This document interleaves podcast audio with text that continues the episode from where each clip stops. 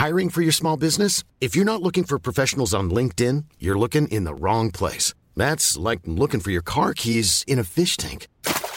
LinkedIn helps you hire professionals you can't find anywhere else, even those who aren't actively searching for a new job but might be open to the perfect role. In a given month, over 70% of LinkedIn users don't even visit other leading job sites. So start looking in the right place. With LinkedIn, you can hire professionals like a professional. Post your free job on linkedin.com slash people today.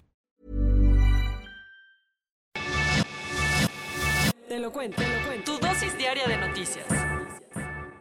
Muy buenos días. Aquí te traemos tu shot diario de noticias para que no te pierdas de nada. Así que vámonos a las notas. El ejército utilizó el software espía Pegasus desde 2019 para espiar las comunicaciones de activistas y periodistas. La Sedena contrató el software espía Pegasus en junio de 2019, a más de seis meses de iniciado el gobierno de López Obrador, para intervenir los teléfonos de al menos un activista y dos periodistas. Lo hizo firmando un contrato con la empresa comercializadora Antsua, representante en México de NSO Group, la compañía israelí que es dueña de este sistema de espionaje. Así lo denunció la Red de Defensa de los Derechos Digitales junto con Animal Político, Aristegui Noticias y la revista Proceso, bajo el hashtag Ejército Espía. Y que ni digan que es mentira, porque las pruebas abundan ya que los afectados Daniel Moreno, director de Animal Político, Raimundo Ramos, defensor de derechos humanos en Tamaulipas, y el periodista Ricardo Rafael han encontrado en sus teléfonos evidencia de este rastreo. Esto lo pudieron constatar de la mano de Citizen Lab de la Universidad de Toronto, que se encargó de revisar sus equipos. Por si fuera poco, han encontrado una confirmación del contrato firmado entre el ejército y NSO en la filtración masiva que hizo la semana pasada el grupo de hackers Wakamaya.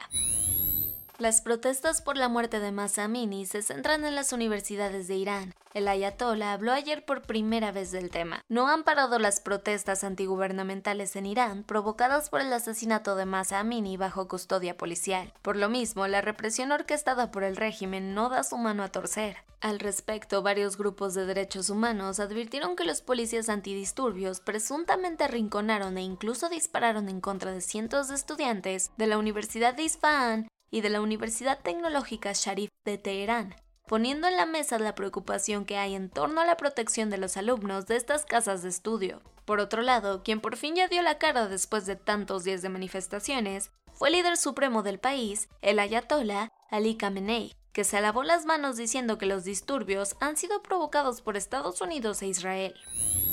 La Cámara Baja del Parlamento de Rusia aprobó la anexión de los cuatro territorios ucranianos ocupados militarmente. De momento, las y los legisladores de la Cámara Baja, también conocida como Duma Estatal, aprobaron por unanimidad los proyectos de la ley que dan paso a la anexión ilegal de las regiones de Zaporilla, Kherson, Donetsk y Luhansk, reafirmando el compromiso que tienen con su líder. Ahora se espera que el Consejo de la Federación de Rusia, como se conoce a la Cámara Alta, repita la decisión este mismo martes. Después de esto, Putin tendrá únicamente que poner su firma para concretar la anexión que, por cierto, se considera irreversible según estos documentos votados. No está de más contarte que esta adhesión sería reconocida únicamente por estados que tienen vínculos estrechos con la madre Rusia.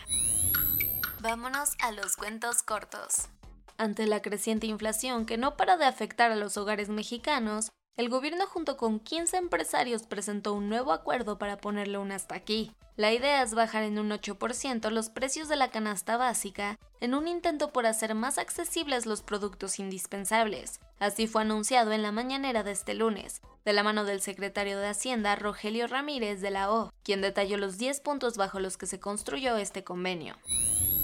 El líder parlamentario de Morena, Ricardo Monreal, anunció un nuevo dictamen que aborda un mayor control y rendición de cuentas hacia las Fuerzas Armadas para ampliar el periodo en el que estarán en las calles haciendo labores de seguridad pública. De igual forma, dijo que presentará el nuevo documento al secretario de Gobernación, Adán Augusto López, y el general Luis Crescencio Sandoval. La idea es llevar la iniciativa hipermilitarista a buen puerto en la Cámara Alta de cara a su discusión y posible votación este martes. Aunque parezca que mucha gente participó en las pasadas elecciones brasileñas, unos 30 millones se abstuvieron en esta primera vuelta, lo que representa un 21% de los votantes. Por esto, tanto el candidato de izquierda como el presidente de ultraderecha deben convencer a este sector de cara al segundo round del 30 de octubre. Además, el próximo presi deberá gobernar con una mayoría conservadora en el Congreso, ya que la extrema derecha logró 96 escaños en la Cámara de Diputados. En Reino Unido tuvieron que echar atrás los recortes de impuestos que tenían en mente porque en la movida se les cayó la economía. Hace unas semanas, el gobierno de Liz Truss anunció que reduciría el máximo que se cobra por impuestos sobre la renta. La decisión provocó que la libra esterlina cayera a un mínimo histórico frente al dólar.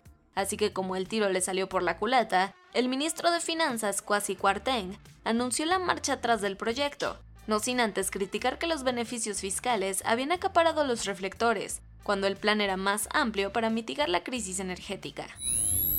Habemos Nobel de Medicina. Se trata del genetista sueco Svante Pavo, que ha sido galardonado por sus descubrimientos en los genomas de nuestros antecesores extintos hace miles de años, los neandertales y los denisovanos. ¿Los qué? Son los homínidos con los que nuestro otro antepasado, el Homo sapiens, se cruzó hace miles de ayeres. Cabe decir que ahora conocemos a los denisovanos gracias al trabajo de Pavo, pues él los puso en el radar de la historia humana falleció a los 75 años Sashin Littlefeather, la actriz y activista nativa estadounidense que dejó una huella memorable en la historia del cine. ¿No te suena? Es la mujer que en 1973 subió al escenario de los Oscar para rechazar el premio al mejor actor en nombre de Marlon Brando. En aquella histórica noche, Sashin tomó el micrófono y silenció a la academia junto a sus 85 millones de televidentes, dando un discurso en el que condenó las injusticias contra las comunidades indígenas en la Unión Americana.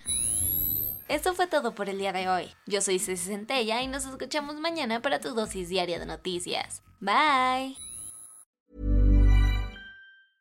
Hey, folks, I'm Mark Marin from the WTF Podcast, and this episode is brought to you by Kleenex Ultra Soft Tissues your ally to help tackle your allergy symptoms this season. I love the change of seasons, but nobody loves pollen and all those other things floating in the air that make you sneeze during this nice weather. Kleenex Ultra Soft tissues are hypoallergenic and allergist approved. So fight back against watery eyes and runny noses without worrying about irritating your skin. For this allergy season, grab Kleenex and face allergies head on.